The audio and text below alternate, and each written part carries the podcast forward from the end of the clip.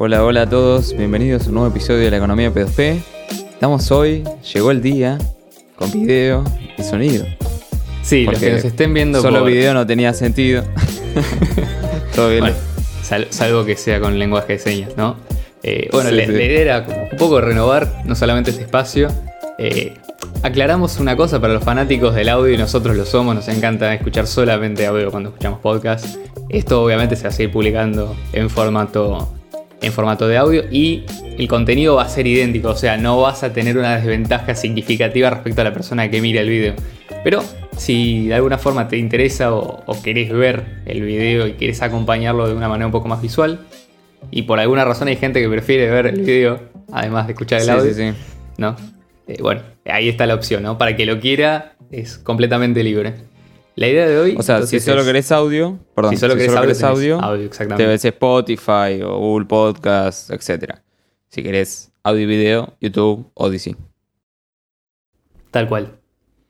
Bueno, ahora sí me creen cuando digo estoy tomando café, es en serio. es verdad. Yo te mando mate cocido. Mate cocido. Bien, ¿eh? Bien, bien criollo, me gusta. Bien Sí, sí, nacional. Como la polenta. Si aparte, viste, te compras cosas de mate cocido y te vienen 200 mate cocidos, no sé cuánto vienen, boludo, no te más. No, no lo- no te los terminás, no te los No terminás. Tenés que estar en una familia Sí, sí, o sí. que tomen todos mate cocido o que... No, yo lo estoy dando, pero no lo termino nunca, boludo. Cada vez que miro hay más mate cocido. Es una cosa tremenda. Se multiplican, boludo. Che, qué, qué bebida noble mate cocido, ¿eh? Te digo que la banco fuerte. Así que bueno, si querés pasamos al, al día de hoy, si no seguimos con la introducción, yo no tengo problema, o sea, a mí me gusta charlar. Dale, dale. De hecho, la idea de este podcast originalmente era grabar una conversación entre nosotros, así que podemos seguir hablando del mate cocido, el café o distintos, No, no. distintos tipos de infusiones. Menos mate cocido, más podcast. Más podcast. Bueno, el día de hoy la idea es tocar un tema del que nos vienen pidiendo hace rato. Yo insisto, no sé por qué, pero el, el podcast tenía que hacerse y se hace. Y después vamos a decir, tenía que hacerse y se hizo. El tema de hoy es Litecoin, ¿no? Que es esta especie de fork de Bitcoin, pero de una forma que no es, por ejemplo, un fork como lo es Bitcoin Cash o, o, o BTC o BSB, sino que es de otra forma un fork, ya lo vamos a estar explicando mejor. ¿Cuáles son las similitudes con Bitcoin? ¿Cuáles son las diferencias con el proyecto original? Y un poco también hablar de sus características particulares, que las tiene, y también de, en general, cuál es su rol dentro de este mundo de las criptomonedas hoy en día, porque evidentemente cumple un papel, vamos a ver específicamente cuál, y también un poco tocar el tema de, bueno, qué tan importante puede llegar a ser en el futuro si el proyecto de Satoshi, que es Bitcoin Cash, sigue existiendo de acá a unos años. Entonces la idea un poco es seguir tratando este tema eh, y despejar un poco las dudas porque obviamente hay gente que por ahí se acerca a los grupos y nos pregunta, sobre todo en la comunidad de Bitcoin Cash Argentina, que para los que estén mirando el video tienen acá el, el arroba en el video y si no directamente en los comentarios, eh, perdón, en, en la sección de la descripción del, del video del podcast, tienen para sumarse si les interesa. Pero eh, bueno, nos vienen preguntando este tema y queríamos, no queríamos dejar de, de- de tratarlo. Sí, yo creo que justamente nos vienen pidiendo este tema porque es parte del, del- del relato que armaron en base a Litecoin, que bueno, lo vamos a charlar específicamente en el Litecoin episodio. tiene su propio relato, esto también es interesante. Sí, sí, sí, tiene su propia narrativa y todo. Entonces, ¿qué es Litecoin? Eh, ¿Qué es la filosofía? Vamos a empezar por la pregunta. la pregunta Hablando vos, vos sabés que si tocas, si tocas Sí. eh, el primer enlace que no sea, digamos, una fecha o algo de cada artículo de Wikipedia, siempre termina yendo al artículo sobre la filosofía. Es claro, ¿qué es la filosofía? Viste que por había uno de estos eh, filósofos K que arrancaba hablando de eso. Darío. Zeta- Sí, ese. Que todo era como, ¿qué es la filosofía? Bueno, cuestión. ¿Qué es Litecoin? Litecoin es una altcoin, no es un fork. Acá hay una gran diferencia y se va a notar mucho sobre el final del episodio. El episodio lo, lo dividimos en tres secciones. Por un lado tenemos los problemas técnicos de Litecoin. Por otro tenemos los problemas sociales de Litecoin. Y al final tenemos nuestra propia conclusión. El tema de que sea un- una altcoin y no un fork, nosotros lo, lo asignamos como un problema social dentro de Litecoin. Esto es el primer problema social, o sea, lo vas a ver al principio. Eh, Su problema así que también de, índole, si querés, económica, ¿no? Eh, Sí, sí, sí. Pero, digamos, la economía también es una ciencia social, por eso entra dentro de esa categorización, ¿no? No es que simplemente tiene que ver con una cuestión social de la comunidad, que puede entenderse por ese lado. Cuando decimos problemas sociales, es un problema en relación a, a características de originamiento de esa, perdón, de, de origen de, de- de esa, de esa criptomoneda puntual. Sí, sí, y cuando nos referimos a técnicos, nos referimos a tanto la parte técnica literalmente, como la parte económica, y, ¿no? O sea, el sistema de incentivos y todo esto. Entonces, bueno, pasamos directamente a la primera parte, problemas técnicos. Totalmente. Bueno, para entrar un poco en detalle, eh, Sí. ¿qué es Litecoin? Litecoin es una criptomoneda basada en prueba de trabajo, basada en, la, el código ¿no? original de, Bitcoin, incluso partes de Bitcoin Core escritos por el mismo Satoshi Nakamoto, que tiene como objetivo ¿no? ser la versión light de Bitcoin. Literalmente ahí viene el nombre. Es como la- y esa es la definición que le dio el propio creador de esta criptomoneda, que es eh, Charlie Lee. Digamos que es el fundador, si se quiere, de Litecoin. Yo no sé si llamarlo creador, ¿viste? Porque aportaciones suyas hay pocas, ¿viste? Más que cambiar algunas variables del Claro. código. No es, de- no es por ser malo. Digo, creó el, el- el algoritmo de script, que es el algoritmo de minado, que ya vamos a entrar en detalle, pero digamos, estrictamente hablando desde el punto de vista de los incentivos, del punto de vista de la iniciativa, de llevar a cabo algo que sea novedoso, eso estaría faltando en Litecoin, ¿no? Litecoin una aparece en- copia, si querés. Litecoin aparece en el año 2011 y fue una de las primeras altcoins. La diferencia entre un fork de Bitcoin, un split, ¿no? Y un, eh, una altcoin que tiene un origen eh, diferente es justamente que la cadena de bloque génesis empiezan en puntos diferentes en cadenas separadas. O sea, vos no puedes interactuar, o sea, no tenés un historial pasado entre Bitcoin y Litecoin, como si por ejemplo tenés entre BTC y Bitcoin Cash, que eh, tienen hasta el año 2017 comparten básicamente el mismo historial de transacciones. En el caso de Litecoin empiezan con su propio bloque Génesis, con su propio historial de transacciones y las monedas en ningún momento, digamos, son eh, intercompatibles. O sea, no puedes gastar el BTC eh, ni BCH en Litecoin o viceversa, gastar Litecoin en BCH. Esto como para que se entienda, ¿no? Que son redes completamente separadas, pero que comparten la misma base del código. Es decir, el mismo código, hasta cierto punto, es similar o muy idéntico. O sea, yo puedo agarrar, si quiero, y hacer lo mismo que hizo Charlie Lee en su momento, crear mi propia versión de, de Bitcoin con algunas variables cambiadas, no sé, bloques de 5 minutos y una emisión de 42 millones, y decir esto es Leo Coin. Sí, un punto medio. Un punto medio entre las dos.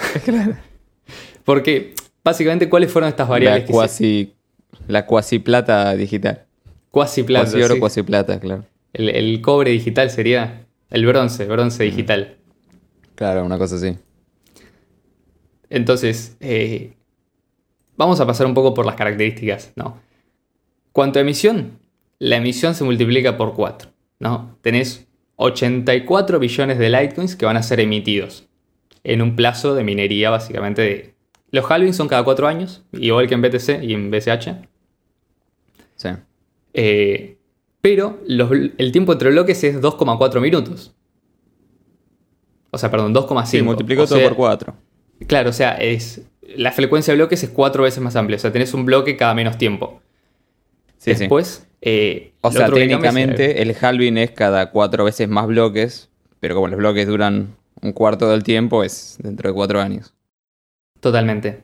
O se sea que si hiciéramos un paralelismo sería a cada Bitcoin le corresponden cuatro Litecoins. No, que esto no, obviamente no es así, no podemos hacer un tipo de cambio fijo. Y a cada bloque, cuatro bloques. Exactamente. Y después la otra característica que comparte es que aumenta el tamaño máximo del bloque a unas cantidades exorbitantes de 4 megabytes. Y creo que ahí queda fijo. Sí. O sea, Litecoin es Bitcoin por 4 en todo. O sea, esas son las características monetarias de Litecoin. No, no, no, pará, pará, no, no, no, no lo multiplica por cuatro, él lo deja en un megabyte. Pero Ah, son deja en- cuatro en el tiempo de 10 minutos, claro. Tenés razón. Es un megabyte en 4. O sea, Claro, tenés sí, sí, cuatro sí. veces O más sea- espacio en la misma cantidad de tiempo.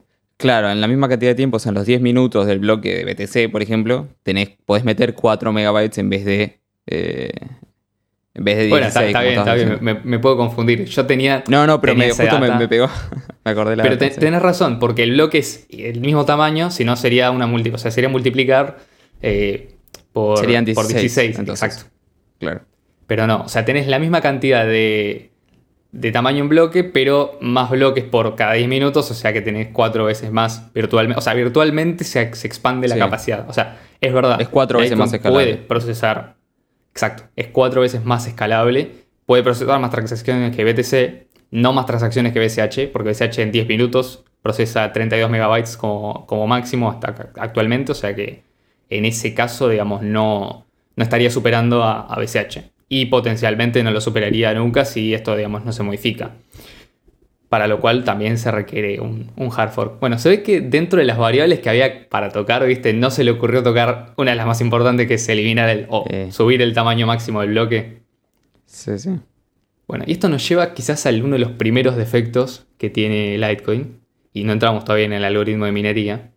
Y uno de los primeros defectos que tiene Litecoin es que si, no solamente es que es básicamente una versión de Bitcoin creada dos años después, aprovechando también un efecto de red en base a la comunidad que ya se había formado en torno a Bitcoin, eh, sino que simplemente es, eh, o sea, es una versión de Bitcoin copiada, eh, con variables alteradas, y que no resuelve, en definitiva, el problema fundamental de la escalabilidad de mantener un límite artificial, ¿no? Y esto incluso en un momento en el cual, estamos hablando de 2011, la mayoría de la comunidad, por no decir prácticamente la totalidad de los usuarios de Bitcoin, sabían que ese límite se iba a remover. O sea que la Sí, propuesta no. de valor para un usuario, Sí, sí, sí. ¿no? Y esto se lo pueden preguntar a cualquier persona que haya estado en ese momento y que leyó algún post sobre Litecoin es ¿para qué carajo me sirve Litecoin? ¿Para qué viene a servir, en este caso, una criptomoneda como Litecoin si tenemos Bitcoin? Sí, sí. Bueno, eso le, le- le engancharon la narrativa después. Hasta ese Ahora- momento. No tenía Sí, sí. sentido alguno. Eh, pero si quieres, vamos punto por punto. En su momento se crea el script este para la minería de Proof of Work y vos habías encontrado, no me acuerdo cuál era la razón por la cual lo habían hecho, pero no salió Sí. como lo querían. No, la, la razón era la siguiente. Básicamente el, el tema que tenían es que ya para el año 2011, a, a todo esto Charlie Lee eh, no es un seudónimo, es el nombre de la persona. O sea, es una Sí, sí. persona que digamos creo que había estudiado en, en el MIT. Twitter. O sea, está en Twitter como. Satoshi Light, creo. Eh, básicamente es una persona, digamos, técnica que en el 2011 descubrió Bitcoin y se puso a investigar. Dijo, che, esto puede estar bueno, ¿no?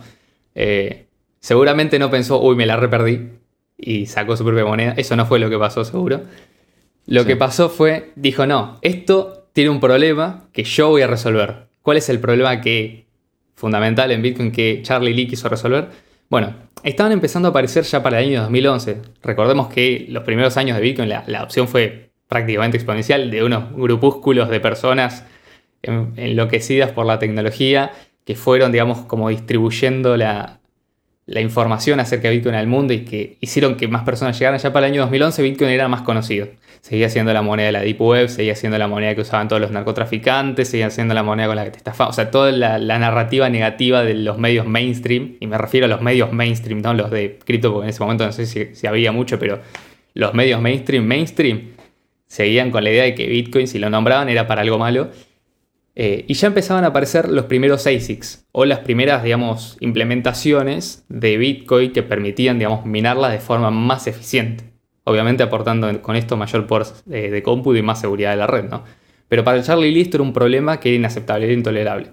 Él lo que veía y lo que decía es como el algoritmo de minado de Bitcoin, que es el algoritmo SHA-256, requiere poca memoria, es decir, requiere menos de un recurso que otros algoritmos, entonces es muy fácil, según él, crear una gran capacidad ¿no? o una gran, una gran operación a escala de eh, computadoras que usen el algoritmo de SHA-256 para atacar a la red de Bitcoin.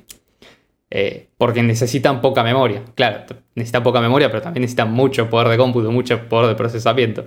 Entonces, ¿qué es lo que él hace? Bueno, crea un algoritmo que se llama Script que eh, utiliza más memoria, memoria RAM, ¿no? Para procesar esa información y que requiere, digamos, que aparte de poder de cómputo se aporte de alguna manera memoria. El tema es que esto fue mitigado con la aparición de las GPUs, porque cuando vos tenías ya para minar con GPUs en Litecoin, bueno, la memoria RAM de la GPU podía ser utilizada para minar de forma más eficiente Litecoin, básicamente anulando todo el propósito original de la creación de Litecoin. Esta es la razón por la cual aparece este algoritmo de scripting, que igual es el que hasta el día de hoy mantiene Y de hecho ya existen ASICs en Litecoin. O sea que Sí, sí. ese propósito original, digamos que no se cumplió. Y la propuesta de valor eh, original, si es, que la, si es que la había, no estaba. Mira, yo con respecto a esto, y esto ya hago una opinión personal, y ya, si quieres pararme, corregime, pero Mm. tengo lo mismo que con todo. Es una persona. es la- pasa lo mismo en todos lados. Son personas técnicas, bien inclinadas a- hacia el lado técnico, pero que no entienden conceptos de economía eh, y conceptos como de escasez relativa de, de los factores, ¿no? Entonces, para él, el problema era, no sé, no había suficiente escasez de memoria en el minado de Bitcoin. Entonces, ah, bueno, si le pongo memoria, entonces eso va a hacer que atacar a la red sea imposible. Yo creo que esto no se cumplió necesariamente y no es así. Sí, quieren hacer planificación centralizada y como siempre sale mal. en este caso pasó eso. Eh, tenés otros casos, por ejemplo, Monero intentó algo similar, ¿no? Que se puede minar de tu computadora hogareña. Pero después sí, como que continuaron esa batalla que en realidad no, no se puede ganar nunca porque... Siempre vas a tener si alguien que es más lanzar un. ASIC, claro, siempre va a haber tecnología más eficiente, es una boludez atómica. Siempre alguien que lo Pero mejor siguieron la que- batalla. Litecoin dijo, bueno, ya está. La quedó ahí. Em, O sea, no insistieron, básicamente. Sí. Después, bueno, tienen los mismos problemas a largo plazo que BTC. Solamente que cuatro veces más. O sea, es escalable cuatro veces más que BTC. O sea, no es escalable. ¿No? Porque. Porque sin BTC estamos hablando de como máximo en un muy buen día 7 transacciones por segundo. El promedio son 5. Claro. Estamos hablando de 20 transacciones por segundo en Litecoin. Que son 20 Sí, sí, transacciones no por escala. segundo en un mundo de 7 mil millones de personas. No, no escala y además tiene los mismos problemas de incentivos. La emisión cae, tenés un tope de transacciones, no cubrir. ¿no? Eh, Toda la historia que ya conocemos del problema de incentivos de, de BTC, esto de que la emisión cae y el agregado de tarifas de todas las transacciones debería cubrir para que los mineros sean incentivados eh, y se pierde. Se pierde porque básicamente le pones un tope a la cantidad de transacciones. Claro, es la red va a depender de las transacciones y le pones un tope. Es lo más tonto del mundo. Es como. Pero bueno. O sea que no solamente Charlie Lee no leyó la parte en la cual, del white paper en la cual se hablaba de los incentivos, sino que tampoco leyó nada. la parte en la cual se hablaba de por qué un atacante con poder de cómputo le convenía aportarlo a la, a la red y no usarlo para atacar a la red. Sí, sí, sí, no, no entendí una goma. Eh, después, bueno, esto de nuevo, esto de es, muy común entre gente técnica Sí. que termina como en esas burbujas, ¿viste? Decir, ah, no, yo encuentro un bug que nadie encontró, ¿viste? Y Sí, mi ese problema, la- ¿sabes qué? De, de este cruce entre tecnología y finanzas, Sí, ¿no? Sí, es sí. como. ¿Qué mal? ¿El de la tecnología o el de la finanzas? totalmente. Eh, Bueno, te, te voy a poner un ejemplo, ¿no? Hace un par de semanas hablábamos de Steve Jobs y la visión de Steve Jobs. sí. Si vos en una empresa como Apple no tenés a un tipo como Steve Jobs, te guste Apple, no te guste Apple, lo que vos quieras. Pero si vos no tenés un tipo como Steve Jobs que entienda qué es lo que el usuario final necesita y quiere utilizar, y vos dejás, vos le decís a los ingenieros de Apple, bueno, diseñá el producto que a vos te guste. Los sí, sí, productos dejabas que a Bosniak. A Bosniak de CEO. Sí, sí. Ya el está, tipo, no el- sé, se- te- claro, hubiera hecho IBM 2, ¿me entendés? O sea, Claro. o peor, ¿viste? Algo más técnico. O sea, a mí me encanta. O sea, yo también soy más inclinado a lo técnico. Me encanta meterme con, no sé, probar billeteras, eh, probar nuevas tecnologías, usar la línea de comando para hacer boludeces. Pero el 97% de las personas no va ni siquiera a pensar en hacer una cosa de ese estilo si tiene que usar el dinero. O sea, la gente piensa en el dinero cuando tiene que pagar, nada más. O sea, Sí, sí, sí. estamos hablando de que, digamos, esta, esta tendencia, ¿no? y acá ya hablamos un poco, de, si querés, de, la- de lo, algo que permea todos estos forks y todas estas altcoins, la tendencia, digamos, a querer meter tecnología sobredimensionada y sobre, con, sobre ingeniería a un problema que no necesita eso, o sea, no necesita ese tipo de soluciones, sino que necesita una solución práctica y cómoda para el usuario final, eh, es algo que, que se ve mucho en este espacio, pero muchísimo, ¿eh? Sí. Y gente también que desde el punto de vista no solamente técnico, sino, digamos, excesivamente ah, sobreanaliza económicamente, ¿no? Y, y nunca da el paso, o sea, como gente que es muy ducha en temas de economía, ¿viste? Y nunca se anima a usar Bitcoin, ¿viste? Siempre encuentra un problema, un pero, y no lo usa jamás, ¿viste? Sí, sí, Entonces, prefiere no la tomar café. y- Prefiere tomar café, claro, se junta a tomar café, paga con fiat, ¿viste? Espera que le lleguen las CBDCs para, para quejarse, no sé, hacer un video en YouTube quejándose, ¿viste? Pero jamás va a decir, bueno, para evitar que me llegue la CBDC, por lo menos use esta tecnología, aunque no me parezca perfecta, ¿viste? Sí, sí. Así que bueno, otro de los problemas que tiene, si querés, Litecoin, que fue creo que lo último que salió en Litecoin, Bimbo Wimble. Lo estuvimos investigando. eh, y, o sea, está bueno, ¿no? ¿Querés Pero- contarnos qué es Mimbo Wimbo? Oh, bueno, básicamente, Bimbo Wimble es un. Una. Es una tecnología que se utiliza para. Para encriptar las transacciones, si se quiere, ¿no? Para ofuscar tus transacciones. eh, que viene a ser como más eficiente que. que las que utilizan Monero, Zcash y todas estas. Eh, Supuestamente es más escalable. Porque todo queda. Sí, es más escalable porque todo queda comprimido en un hash. Eh, entonces es mucho más eficiente. Eh, no, todavía no se le encontró ninguna falla a Wimbo. Por el momento. Eh, lo que sí tiene son unas cuantas cosas que lo hacen difícil de utilizar. Por eso Sí. las monedas como Green o Beam todavía no, no se pueden usar, básicamente. Porque tienes que hacer los pagos, tienen que ser. eh, dos tienen que Interactivos. estar interactivos, claro, tienen que estar en vivo. eh, no hay direcciones, tienen un montón de fallas. O sea, un montón, no, no si querés fallas, pero sí complicaciones para el usuario, fricción. Eh, pero una cosa es tener una moneda que es 100% muy Bimbo y otra es tener una moneda que tiene un, bloque extendido con Bimbo Wimbo. Básicamente, ¿qué hacen? Bueno, le ponen como una extensión al bloque donde meten el hash de lo que sería el bloque de mi Wimble. Eh, es súper liviano, sí, eso no, no es problema. Eh, pero el tema es que. O sea, la, idea de esto es como si fuese una especie de segunda capa, pero sin segunda capa, sino toda la propia capa principal. O sea, vos deberías poder mandar Litecoin a una dirección Bimbo Wimble de Litecoin. Eh, si es que hay direcciones de Bimbo Wimble Litecoin. La verdad que no lo pude usar porque no, no hay no hay billeteras prácticamente que lo, que lo tengan. Yo, yo lo quise Y probar ya salió hace como un año. un año y pico. Yo lo quise probar, Sí. estuve buscando la forma de probarlo. O sea, hasta compré, imagínate que compré Litecoin para probar eso. Y creo que la versión de Electrum LTC, que es la versión como de Electrum de, de Litecoin, no lo soporta. Eh, decían que tenías que tener un nodo completo, o sea, tenía que descargar toda la, la cadena de bloques de Litecoin para poder intentar usar Mimble Wimble a través de Litecoin Core. Y eso solamente con otra persona que también haya hecho ese mismo proceso. O sea, que tampoco era una solución que por lo menos hasta el día de hoy esté resuelta a nivel usuario. Y tampoco vi mucho interés en hacerlo porque el, 900 el no- el 90% de las transacciones o más de Litecoin hoy en día son vía transacciones ordinarias en la cadena de bloques. Sí, sí.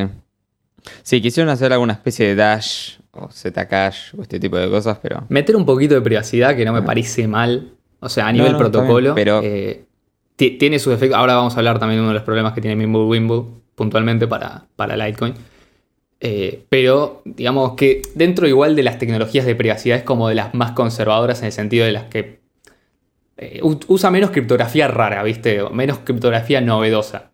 O sea, si yo te lo tengo que poner como en un rango, ¿no? Entre ponerle Mimble Wimble, CryptoNote, que es lo que usa Monero, y, cero, y el, el Zero Cash, o sea, el Paper Zero Coin y Zero, Zero Coin Zero Cash, eh, creo que estarían entre Mimble Wimble como la más segura para meter privacidad y probablemente una de las más escalables. Después la de Monero, después Zcash y después Zero Coin, que es la que usa, por ejemplo, eh, Firo, que es otra cripto que la verdad no, no tiene ni sentido mencionar ahora, pero bueno, como para que se entienda que, eh, que hay, digamos, una escala. O sea, Mimble Wimble está dentro del lado, personalmente yo lo veo así, está como del lado de Sí, lo sí, sí. seguro, o sea, De lo de lo conservador, de lo reservado en términos criptográficos. Como decir, bueno, está bien, si metemos esto, las posibilidades de reventar algo son relativamente bajas. Sí, Hasta sí, el día de hoy creo que tampoco problema. tuvieron un inconveniente relacionado con eso. O sea, que tampoco es que, digamos, introdujeron No, no, no. algo, algo el crítico. problema es que si. El problema es que, como todas A las, ver, sí, las redes sigue teniendo el mismo problema de la escalabilidad, que eso no lo pueden resolver. Sí, salvo sí, que- sí, no se soluciona con Litecoin eso, olvídate. No. O sea, que también, digamos, Wimble dentro claro. de 10 años no sé si te funciona en Litecoin, porque no sé si va a haber Litecoin, ¿viste? Como... Claro.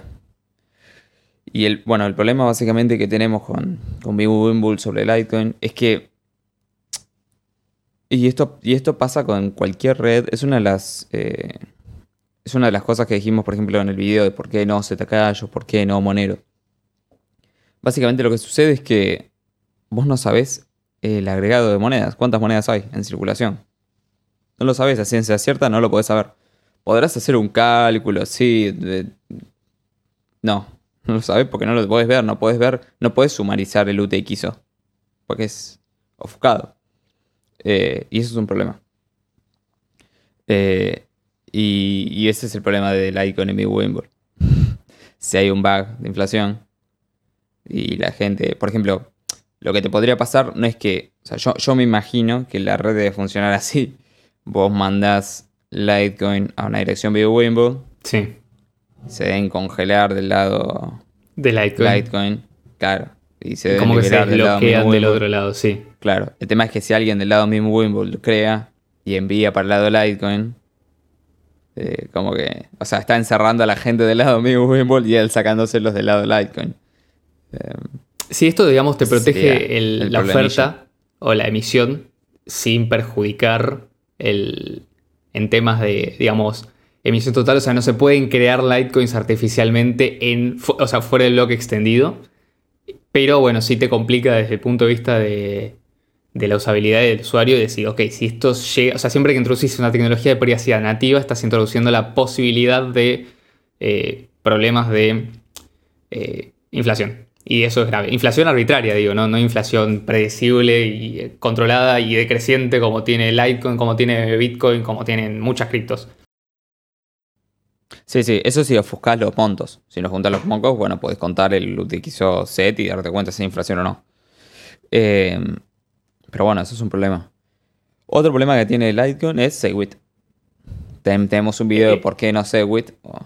Vayan a verlo si les interesa. sí, Pero, dato de color, Segwit, y esto no sé si lo sabían, Segwit fue introducido antes en Litecoin que en BTC. sí. Y esto es importante porque a partir de acá empieza, digamos, como un poco la verdadera narrativa de por qué existe Litecoin. ¿no? Sí, sí. Litecoin funciona como una especie de, según ellos, plata digital para Bitcoin, BTC obviamente. Pero, que es pero el- no te me adelantes. No, no, no me adelanto, pero a lo que voy Son es, una es- testnet. Es, es la Se testnet. plantearon como una testnet. Dejémosla ahí. Exacto. Ya casi se- terminamos. Se plantearon Ya como una pasamos a la parte social, es el primero, boludo. Pará. Bueno, bueno, está bien, está bien. Pero a lo que voy es. Es una testnet, o sea, es una red de Sí, por pruebas eso se con lanzaban las cosas valor primero real. Se- se la- de hecho, también otra tecnología que se lanzó, esto te lo dejo decir a porque si no me adelanto, Sí, sí. La Lightning Network, que también salió primero en Litecoin. salió. Las primeras transacciones Sí, sí. en Lightning Network fueron en, en Litecoin y no en BTC. Sí, sí. Creo que O sea, el siguen el roadmap de escalabilidad. Estoy haciendo 16 De mil Blockstream. comillas. De Blockstream, claro. Ahora sí, problemas sociales. Y el primero no es ese. es, el, es el de la distribución original. ¿no? Eh, no comparte la distribución inicial de Bitcoin. Como si lo comparte Bitcoin Cash. Tiene su propia distribución original. Que esto tiene un problema. Y podemos encontrarlo. En el preminadito que se mandó Charlie Lee. ¿No? ¿Cómo lo hizo? Ahí sí te dejo a vos, Le. Bueno, la idea es. No, no- no voy a decir que esto fue un preminado a propósito. Eh, sí, sí voy a decir un par de cosas que tienen que ver con. Cuando se anunció Litecoin. eh, bueno, básicamente cuando se anunció Bitcoin, empecemos ahí. ¿Cuándo se- ¿Cómo se anunció Bitcoin? Se anuncia primero Satoshi manda el white paper a la lista de criptografía. La gente, bueno, tiene un tiempo para revisar, qué sé yo, y ya para enero de 2009 estaban empezando los primeros bloques. El primer, si vos te fijas el tiempo entre el bloque Génesis y el bloque es 1, o sea, el 0 y el 1, hay un tiempito, o sea, como que hubo un, tiempo, digamos, considerable. Probablemente porque la dificultad estaba alta, entonces los primeros bloques no salían, había poco poder de cómputo por tanto en la red. Y sí, la verdad que los primeros bloques probablemente los minó todo Satoshi, pero la gente se iba agregando y hoy en día se cree que la mayoría de los bitcoins que minó Satoshi en su momento están todos bloqueados, o sea que, digamos, no, no afectan, digamos, a lo que es la circulación actual de Bitcoin. Pero en el tema de Litecoin no fue tan así. Según el algoritmo, y si hacemos bien las cuentas, eh, si cada 10 minutos en Litecoin se producen 4 bloques, un día tiene 24 horas. Bueno, sacamos la cuenta, deberían haberse producido 576 bloques en las primeras 24, 20 eh, 24 horas de, de- de vida de Litecoin. Bueno, en ese periodo donde se debería haber producido 576 bloques con su eh, respectiva emisión monetaria de, eh, creo que son 200 Litecoins por bloque originalmente, porque de nuevo, multiplica la Cuatro emisión por veces 4. Que cuatro 50 veces más, se produjeron 10.000 bloques en el mismo tiempo. Mm. Mm, Charlie, Raro, Charlie. ¿viste? Raro. ¿Por qué, Mm. ¿por qué pasó esto? De hecho, eh, otra criptomoneda que está derivada de la base del código de Litecoin, que es Dash, tuvo exactamente el mismo problema, ¿no? En el cual una emisión descontrolada al principio y, ah, qué sé yo, bueno, ya está, la resta así no se puede reiniciar, ¿viste?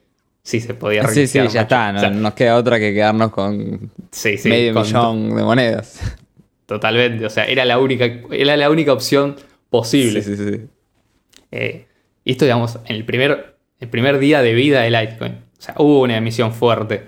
Eh, otra cosa que se cree que pasó es, bueno, eh, el, Litecoin Core, Litecoin Core, que era el programa que vos te descargabas para poder minar eh, Litecoin en 2011, estaba configurado para minar con CPU. Bueno, se cree que alguien desarrolló una versión más eficiente de ese mismo programa para minar con GPU, que le gana por golazo a la versión que estaba en Litecoin Core y que creó básicamente una red de minería usando ese programa y no el que estaba distribuido en público, con lo cual tenía una ventaja competitiva frente a la gente que simplemente se descargaba el cliente y trataba de minar. Si vos intentás minar con hardware y software que es inferior al que está usando alguien que es más competitivo, es lógico que vos, vos vas a minar menos. Pero cuando se trata de la emisión inicial de una moneda, y más o menos como que todo el mundo tiene que estar en pie de poder, aunque sea tener la capacidad de aportar un poder de cómputo similar, ¿no? Sí. Entonces, bueno, la gente que hoy compra Litecoin tiene que sentirse cómoda con esa distribución inicial. Sí, sí, sí. Y básicamente lo hizo poniendo la dificultad en cero. En Lo hizo de- poniendo la dificultad en cero. Eh, Claro. Básicamente la dificultad es un número, ¿no? De ceros iniciales, o un número de bits en cero que tiene que empezar el, el bloque. O sea, según vaya aumentando la dificultad, son más los bits que tiene que tener en cero. Eh, creo que arranca como en cero bits, o sea, cualquier bloque va a ser válido y después la dificultad se va ajustando automáticamente, ¿no? Eh, Claro, el tema es cada cuánto se ajusta. Bueno, de hecho, en el primer día ese que te conté de los 10.000 bloques, la dificultad se ajustó cuatro veces. Igual Claro. seguía, seguía produciendo bloques a lo loco. O sea, es como que Ahí el sí. algoritmo tampoco daba para ajustar, viste, la, la cantidad de bloques. O sea, debería haber subido mucho la dificultad en ese primer tiempo. Y parece que no fue tan así. Capaz que ya para el día 2, no me fijé, pero eh, capaz que ya funcionaba bien. ahí la red andaba. sí, sí. El temita es que se emitió un par de monedas antes.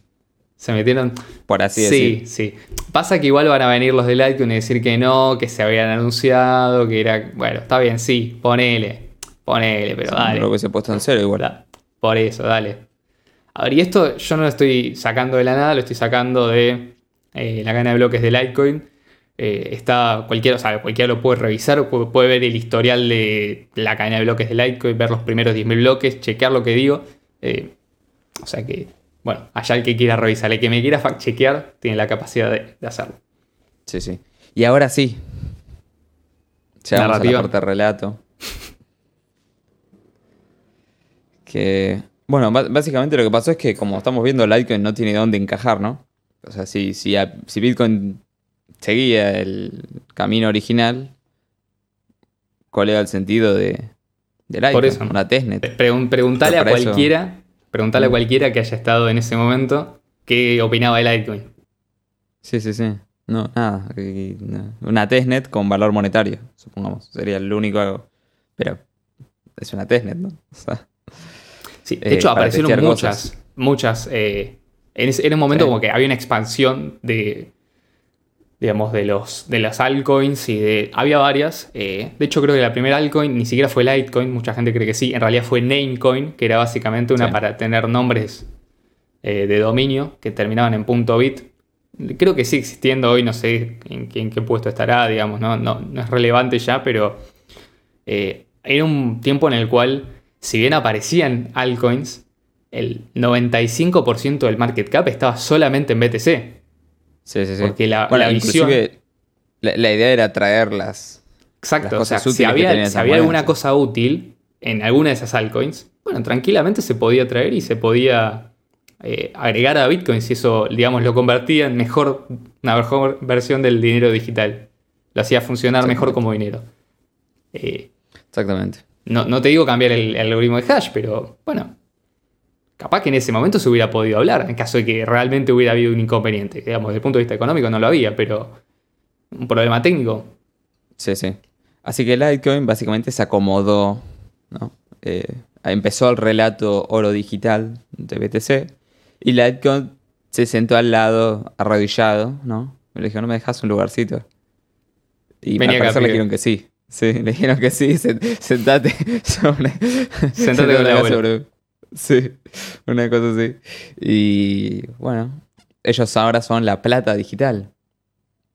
Cosa que, o sea, lo que estamos viendo primero es que Charlie es un oportunista, ¿no? Porque.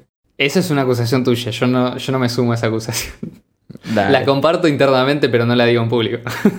Es- sí, jugó Sí, de oportunista. O sea, la narrativa esta es oportunista. Eso, eso es verdad, es una narrativa que se apoya solamente si BTC funciona como el tuje. O sea, Claro. funciona mal. Si BTC funciona mal, si BTC no puede transportarse electrónicamente a cualquier parte del mundo de manera instantánea y es- tiene altos niveles de fricción y esto anda como un poquito mejor y vos decís, ok, es como cuando vos tenías que pagar con lingotes de oro y capaz que, no sé, querías pagar algo que era muy chiquito, entonces no podías pagar con un microgramo de oro, entonces tenías que usar monedas de plata. Entonces ahí tiene sentido usar la plata, que era la justificación del...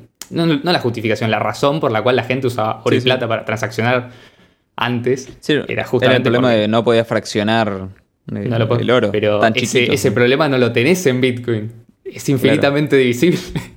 y menos en un Claro, momento en el cual el precio de. Bitcoin no superaba eh, los, los 100 dólares, los 10 dólares. O sea, ¿qué estábamos hablando? Que un Satoshi cuánto valía. Era completamente despreciable. Las transacciones No, entraban gratis en el bloque. O sea, Sí, sí, sí. ni siquiera No, ya- las ya es transacciones, ridículo hablar transacciones de- que no pagan tarifa. Mm. Ya es ridículo este bimonetera, bimonetera, Bimonetarismo. bimon- bimonetarismo. Eh, no me sale la palabra. Eh, dentro del mundo del cripto, boludo, porque vas a tener un doble patrón. Totalmente. Patrón bimonetario, claro, no tiene sentido.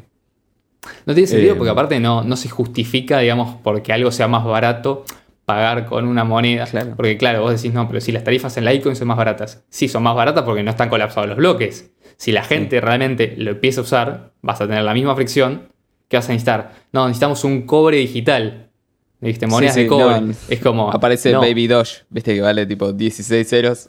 Bueno, Dogecoin es otra, es otra criptomoneda que está basada en el en Litecoin, de hecho, y eh, Mm. usa el mismo algoritmo. O sea que en ese sentido, digamos, eh, Dogecoin y Litecoin compiten por el mismo hash power.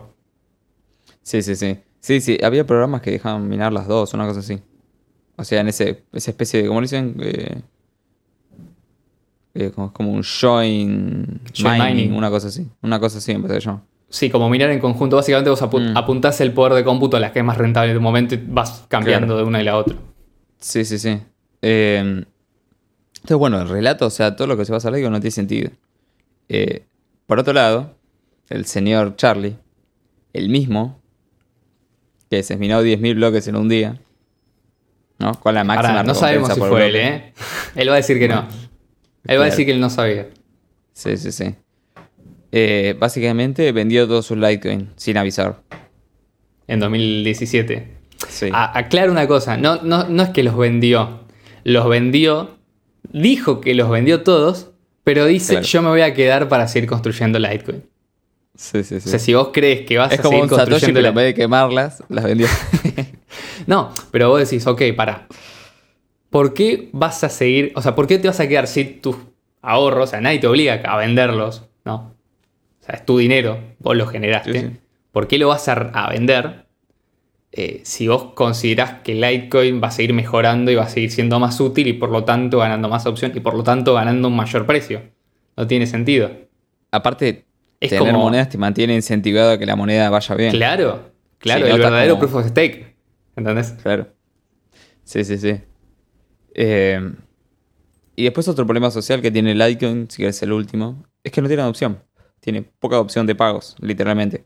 Aunque tenga, aunque los, aunque parezca que tiene más que BTC, y que BTC no tiene, eh, tiene poca opción de pagos. Eh, Hay, hay un caso de uso puntual, igual que tiene Sí. Litecoin, que no estamos discutiendo acá, que es la moneda que utilizan todos los BTC Maxis cuando necesitan Sí, sí, sí. mandar dinero entre exchanges y no quieren usar Bitcoin Cash.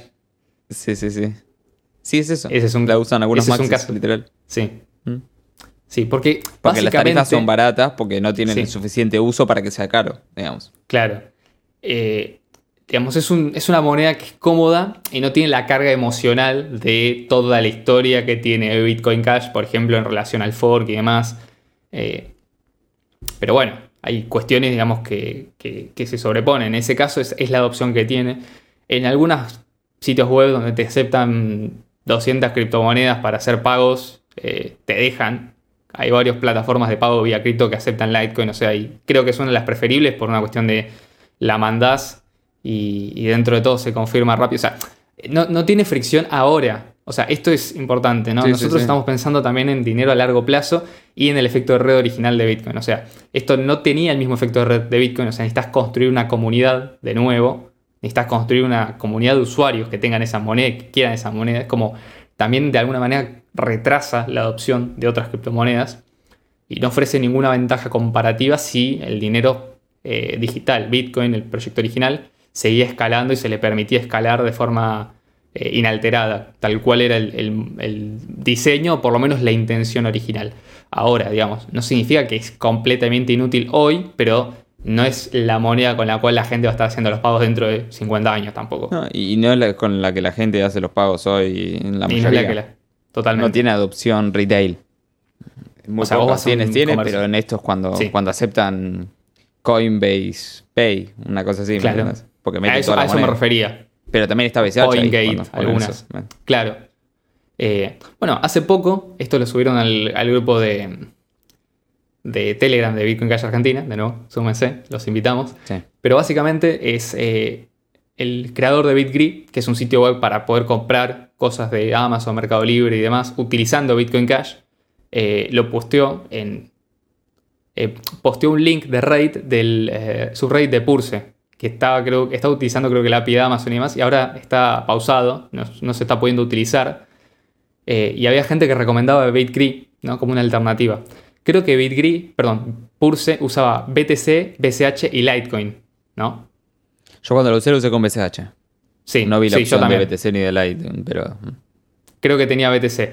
Bueno, había gente que se quejaba en el subreddit de Purse porque decían, che, solamente, BitGree solamente se puede usar con Bitcoin Cash. ¿Qué onda, viste? Como yo hubiera preferido usar, no sé, Litecoin, por ejemplo.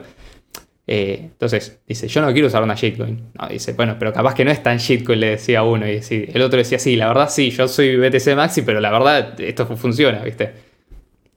En ese sentido, sí. digamos, estás pensando en algo a largo plazo y estás comprometido con la escalabilidad que hoy en día no, no estás teniendo, ¿viste? Con el tema de eh, Litecoin, por ejemplo. Sí. O sea, ahí como Así para hacer una comparativa. Sí. Entonces, como para cerrar, la conclusión es que ¿qué sentido tiene Litecoin frente al proyecto original de Satoshi Nakamoto seguido al pie de la letra? ¿no? Ninguno. Realmente no tiene sentido. Eh, Esto no lo digo yo, eso es. Ni lo dice Ian. Lo dice. lo dice la Escuela Austríaca de Economía, Lo, lo dice Rothbard. sí. lo dice Rothbard. Eh, lo no traigo sentido. Rothbard. Sí. Pero no escuchaste la frase completa de, de Milton Friedman, es la gente va a usar eCash y va a usar otra moneda más porque eCash a veces no va a andar bien, entonces... Sí. y esa otra a veces tampoco va a andar bien. Pero... Sí, sí, sí. Pero bueno, básicamente, digamos, el bimonetario. O sea, si uno quiere, digamos, trasladar. Ya, ya de por sí la narrativa del oro digital no tiene sentido. La, la narrativa de store of value por store of value, o sea, reserva de valor por ser una reserva de valor, no tiene sentido desde el punto de vista económico. No es una cuestión de opinión. Ya no es si te gusta, si el precio sube o no, porque vos después me podés contestar si querés con el Claro. gráfico, ¿no? El famoso gráfico este de BCH. También tenemos un, pre- un podcast al, al respecto, que si bien lo pueden revisar, que se llama Secreto a Voces, hablando del precio de BCH. Los invitamos a escuchar ese podcast si tienen dudas al respecto. Pero puntualmente, digamos, no se corresponde con la realidad. Es decir, o sea, algo no es un store of value porque es un store of value, sino que algo es un store of value porque es un medio de cambio ampliamente aceptado y la gente elige ahorrar capital en esa moneda. Claro. Es la definición, digamos, de store of value. Porque sabe que después la puede gastar. O sea, si es un store of value, vos estás pensando en consumo a futuro. O sea, en gastarlo, en intercambiarlo por otros bienes y servicios. Entonces, ¿Tiene sentido decir el oro era un store value? Sí, porque la gente ahorraba oro. Y sí, la gente usaba la plata porque a veces era más cómodo. Y había un patrón entre, entre ellas, digamos, entre las ambas monedas, según la oferta y la demanda de cada una. O sea, era un patrón flotante, no era fijo, eh, como quisieron hacer algunos estados, y es donde empiezan las primeras falsificaciones estatales de la moneda. Pero eh, en el caso, digamos, de la criptomoneda no tiene sentido. Porque si vos decís, ok, esto es infinitamente divisible, potencialmente, eh, puedes mandar una fracción o todo tu balance con la misma facilidad, no tiene sentido desde el punto de vista del uso, porque un usuario se complicaría usando dos tecnologías, dos redes distintas, dos billeteras, solamente para que se cumpla la idea que tiene previa de que tiene que tener dos monedas. No tiene sentido. Pero aparte, dos, dos monedas y una tiene Dos dos, capas, que- ¿viste? Tipo PTC, Claro. Lightning, Litecoin. Lo Claro. loco el tipo. O sea, tenés Litecoin, Litecoin Lightning Network, BTC, BTC Lightning Network, Bimble, Sí, Wimble. sí. de la- o sea, de un lado es como. No, no, no estaría viendo el caso de uso realmente. Que terminan usando UST. Ahora, si hay alguien que de acá, otra cosa que nosotros vimos es no hay comunidad de Litecoin. Y esto tiene que ver también no. bastante con eh, el nivel de adopción real que tiene. O sea, el desarrollo de Litecoin estuvo frenado No, bastante y el tiempo. vos vas a. Vos vas al código del repo de, Li- de Litecoin y no, no hay nada, boludo. Nadie Bueno, si vos vas, por ejemplo, sí, en realidad también, digamos, tiene, mantiene una sola implementación, no, no creo que haya múltiples implementaciones de Litecoin. O sea, sí, todas las billeteras multimonedas lo van a meter porque, bueno, está ahí en- de relativamente Sí, alta en el top. La cuestión creo que tiene que ver con, eh, no hay gente realmente promoviendo el uso de Litecoin. Los que están, eh, si hay alguno que está acá, bueno, le, le invitamos a considerar seriamente Bitcoin Cash. Porque si quiere una moneda que no sea Bitcoin, que sea escalable, que permita hacer pagos digitales sin fricción, que tenga todas las ventajas del dinero bueno sí. y que sea escasa, digamos, ¿por qué no BCH? O sea, esa es la pregunta que yo le haría. ¿Qué te impide usar BCH? ¿Una carga emocional? Bueno, eso no es racional. O sea, no, Sí, no sí, estamos, sí. digamos, hablando de, de que lo que me gusta y no, no me gusta esto porque no me gusta el color que tiene. Bueno, che, pero es, es la tecnología lo que te tiene que importar. Tenés que ser objetivo en esto, ¿viste? Si estás hablando de algo que potencialmente querés que use todo el mundo. Obviamente que a todo el mundo no le va a gustar el color de BCH, pero bueno, es el Pero color yo ya que tiene. compré Litecoin, boludo. ¿Qué me decís? Ya Bueno, lo, lo, tengo. puedes que hacer swapear, te metes en cual... haces un swap este, y Sí. ¿viste? Puedes, aunque sea cambiar una parte, pon una parte por las dudas si estás equivocado. Sí. Solo para testear, ¿viste? Cuál te funciona mejor. Y bueno, obviamente, sumarte a una comunidad más activa donde todas esas ganas que tenés de promover Litecoin las vas a poder usar promoviendo una tecnología que la gente va a querer usar. No. Eh, promoviendo Litecoin, hoy no tenés mucho, mucho éxito. No te digo que. Yo tampoco, digamos, lo, lo digo para dividir las aguas, pero capaz que si te pones, sí, capaz que logras una adopción, ¿viste? Pero también te vas a chocar con esto, pensar, o sea, te vas a chocar con el tema de la escalabilidad. Tenés que pensar en eso también. Eh, No, no lo vas a resolver con Lightning Network, BTC no lo está resolviendo con Lightning Network, está yendo a soluciones custodiales, entonces para salir de eso, pensar, en, pensar a largo plazo es pensar en efectivo electrónico peer-to-peer y es pensar en el proyecto origi- original de Satoshi, no en el de Satoshi Lite, sino en el de Satoshi Nakamoto, por las dudas aclaras. Sí, sí. Del Satoshi posta. Tampoco en el de Faketoshi. Tampoco en el de Factoshi, viste, por Sí, sí. cuestiones obvias, ya, ya habremos tratado en, en otros episodios. Sí. El anterior, por ejemplo. El anterior está muy bueno, muy bueno para ¿por qué no BSB? Así que bueno, chicos, eh, esperemos que les haya gustado este nuevo episodio, este nuevo formato también. Abajo en la descripción tienen todas las redes sociales y todo. Ya no voy a repetir más. No, no, no, está bien. se, se acabó el speech al final. Eh, así que bueno, muchas gracias, Leo. No, gracias a vos, Jan. Y bueno, Nos vemos en la próxima. Que viene. Chau, chau.